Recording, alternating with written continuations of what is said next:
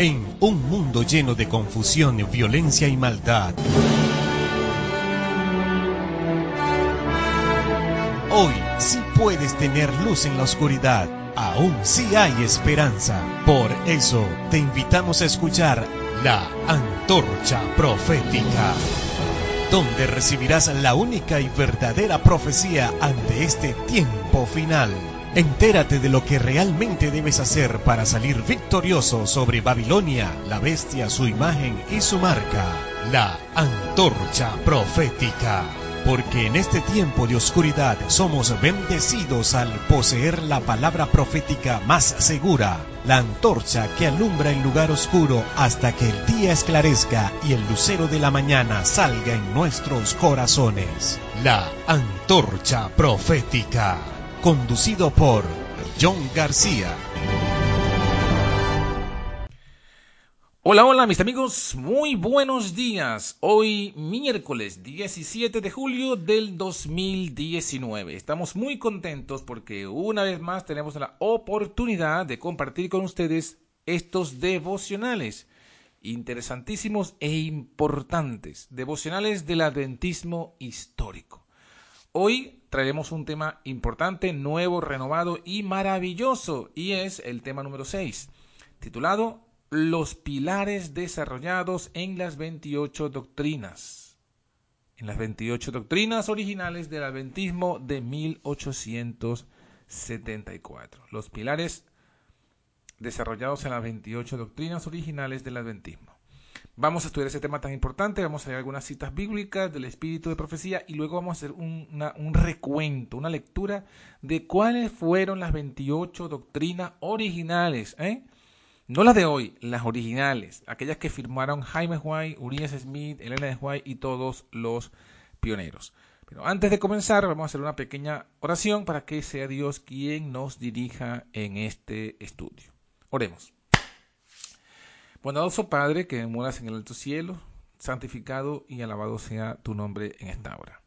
Suplicamos, Señor, tu dirección el estudio este devocional de esta palabra y que podamos ser todos iluminados y bendecidos con esta historia, con estos versículos, con estas citas inspiradas y podamos comprender, Señor, el mensaje que tú quieres que comprendamos, el mensaje de la verdad presente. Ayúdanos porque sabemos entendemos pues el llamado que tú nos has hecho a restaurar el adventismo original. Ayúdanos pues a comprenderlo y a presentarlo con eficacia. Te lo pedimos en el nombre de Jesús. Amén.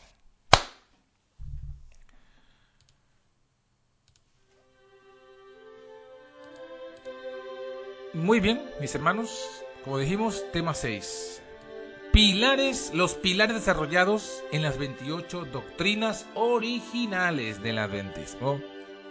Pero vamos a comenzar con una lectura bíblica para ilustrar, para iluminar, para comprender. Juan 8:32 dice, conoceréis la verdad y la verdad os libertará. Hermanos, qué maravillosa y hermosa palabra de nuestro Señor Jesucristo, que nos dice que Él nos va a hacer conocer la verdad. Y que es la verdad la que nos va a libertar. Hermanos, el mundo de hoy, en todas las áreas en las que usted asome su cabeza, es un mundo de engaño, de manipulación, con el único objetivo de tomar el control y de esclavizar a las almas. Los médicos, por ejemplo, cuyo interés es el enriquecerse, presentan falsas filosofías de sanidad y del, y del funcionamiento del cuerpo y hacen que muchas personas sean esclavas de las farmacéuticas, de las drogas, y ese dinero enriquece pues a estas personas. O si hablamos de los políticos, cuyo objetivo es engañar, cuyo objetivo es unificar, cuyo objetivo es manipular, para ellos conservarse y mantenerse en el cargo del dominio de las personas. ¿Y por qué no hablar de lo mayor, el mayor de todos los engaños, que es el engaño religioso? Donde los líderes se enriquecen a costilla de estas personas crédulas. Pero esto no es nada nuevo, esto no es, esto no es solamente del siglo XX, del siglo XXI o del mundo occidental. Ya Jesús en su tiempo lo veía. Y le decía que conoceréis la verdad y la verdad os libertará. Pero hermanos, la mayor de todas las, estas esclavitudes que hemos mencionado es la esclavitud del pecado. Es allí donde somos presos y dominados por nuestras propias pasiones. Pero el Señor Jesús dice, conoceréis la verdad y la verdad os hará libres. Pero antes, en el Evangelio de Juan también, en el capítulo 16, en el capítulo 7, versículos 16 y 17, Jesús había dicho que esta verdad es un cúmulo de doctrinas. Dijo, mi doctrina no es mía, sino de aquel que me envió.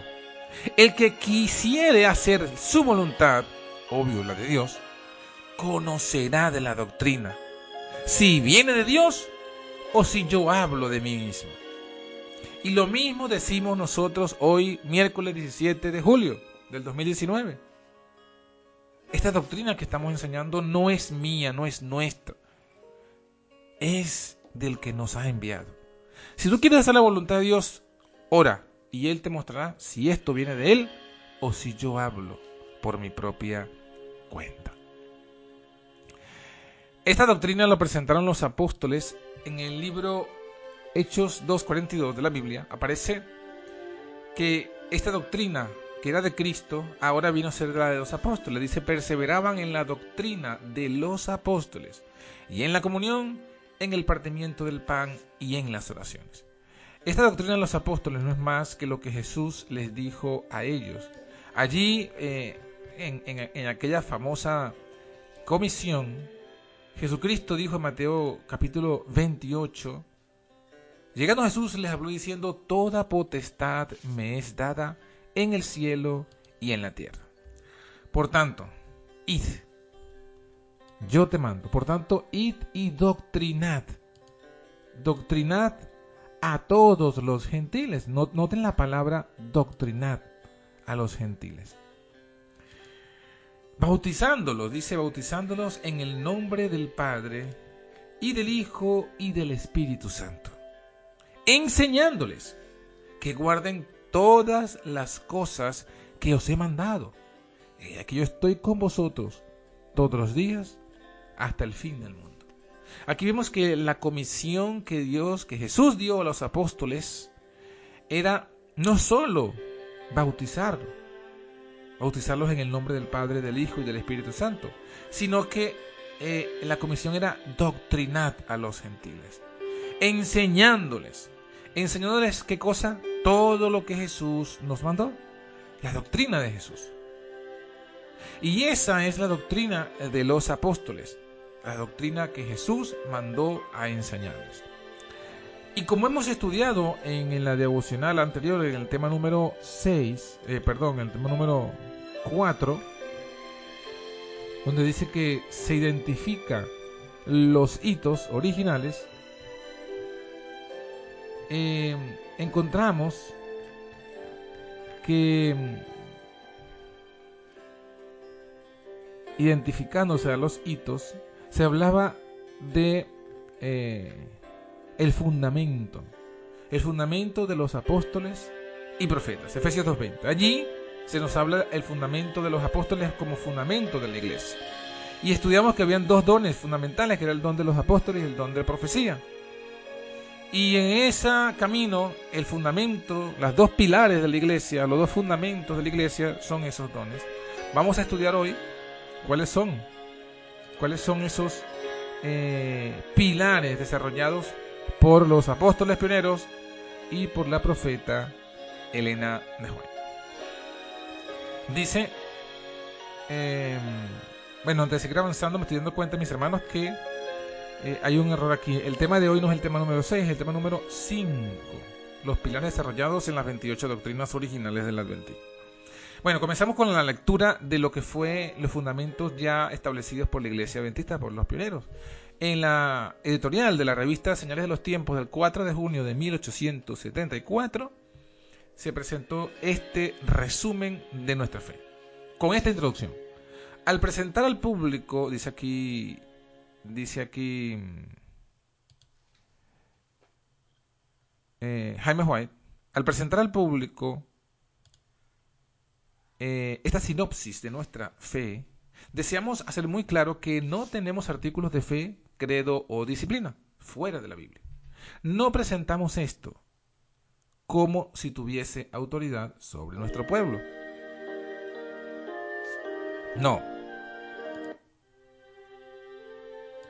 No lo presentamos como si tuviese autoridad sobre nuestro pueblo, ni está diseñado para asegurar entre ellos una uniformidad. Como un sistema de fe, sino que es un breve es una breve declaración de lo que ellos sostienen y han sostenido con gran unanimidad. Noten, noten interesante. Esto no es un credo. Esto no es un libro de creencias o un manual de iglesia donde deben creer esto y si no están perdidos. No, esto es una sinopsis de nuestra fe, es un resumen. Porque ya presenta Jaime, esposo de la profeta, uno de los apóstoles del, movimiento adventista, presenta que no tenemos artículos de fe, credo o disciplina fuera de la Biblia, o sea, la Biblia y la Biblia sola. Y no presenta esto como una autoridad. Si se dan cuenta, no es estos 28 puntos no son una autoridad. No deben ser tratados con tal cosa. No está diseñado para, tampoco para asegurar entre ellos una uniformidad como un sistema de fe, sino una breve declaración de lo que sostienen han sostenido con gran unanimidad. Continúa. A menudo encontramos necesario responder preguntas sobre este tema y algunas veces para corregir falsas declaraciones circuladas contra nosotros y para remover impresiones erróneas que han obtenido de quienes no han tenido una oportunidad de familiarizarse con nuestra fe y práctica. Nuestro único objetivo es satisfacer esta necesidad.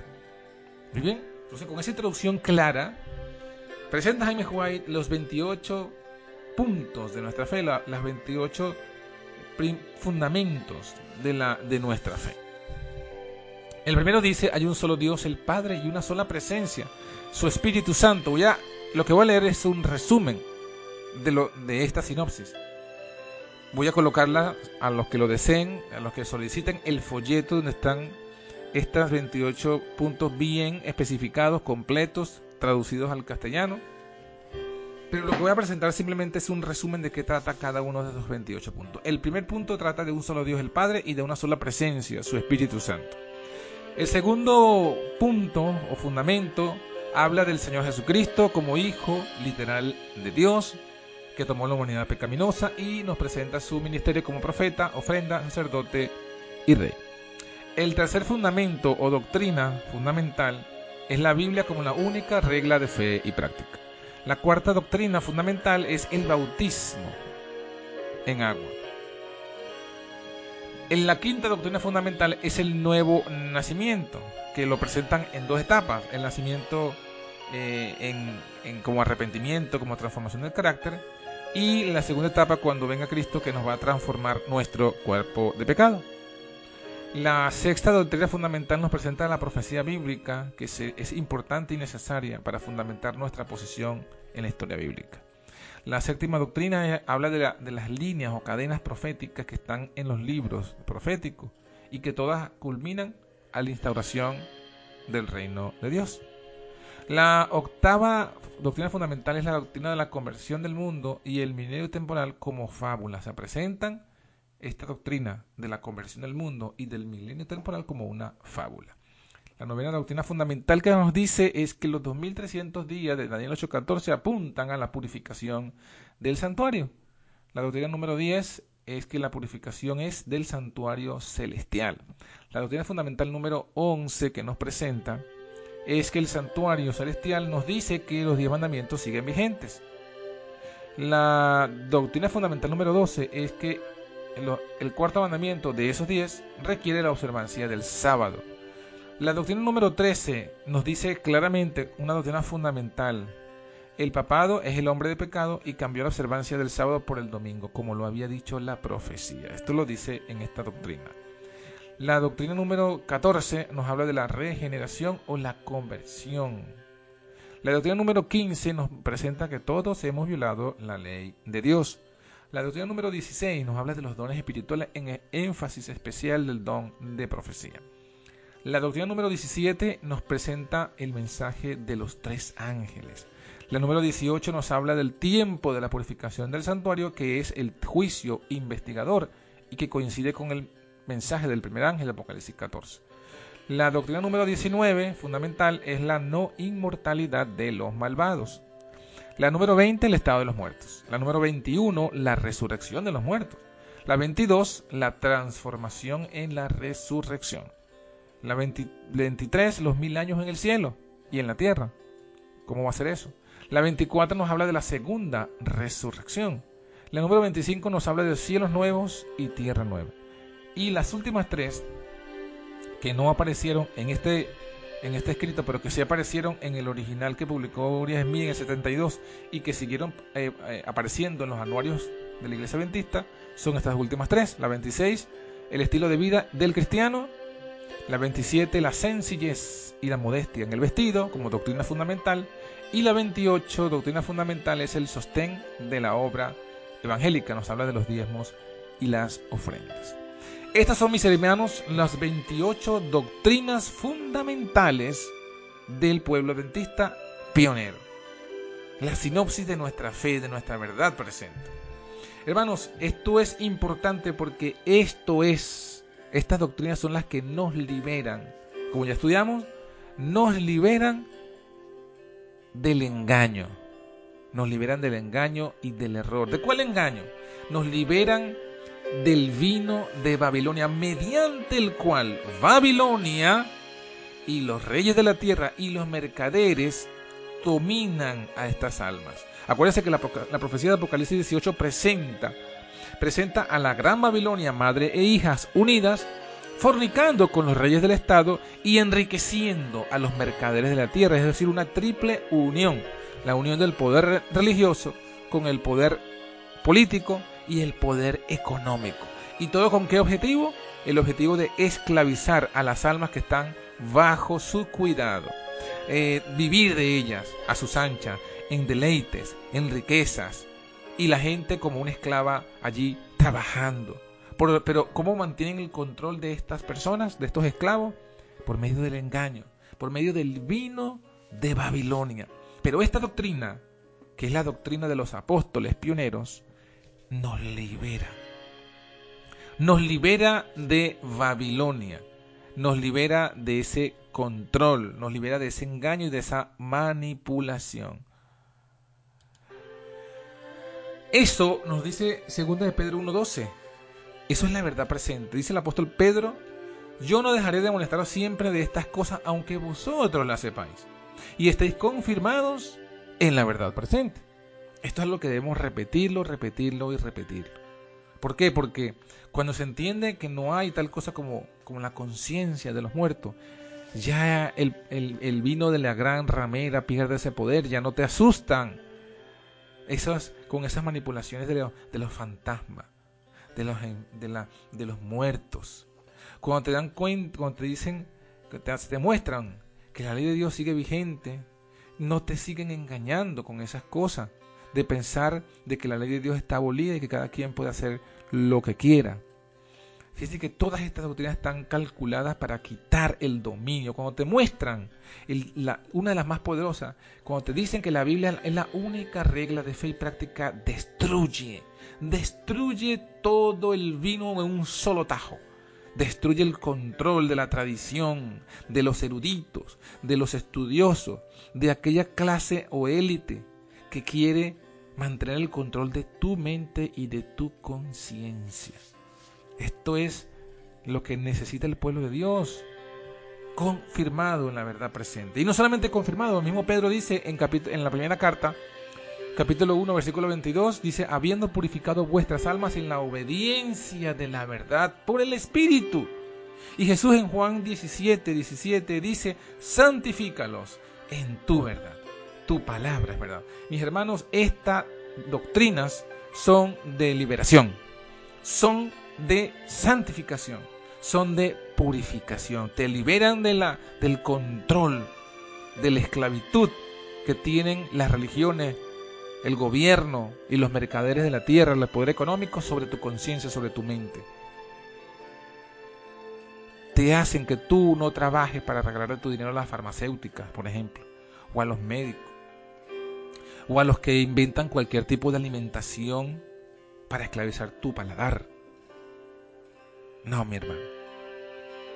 Santificados, purificados y liberados por la verdad presente. Y concluyo con esta cita en primeros escritos de la página 63 que dice lo siguiente.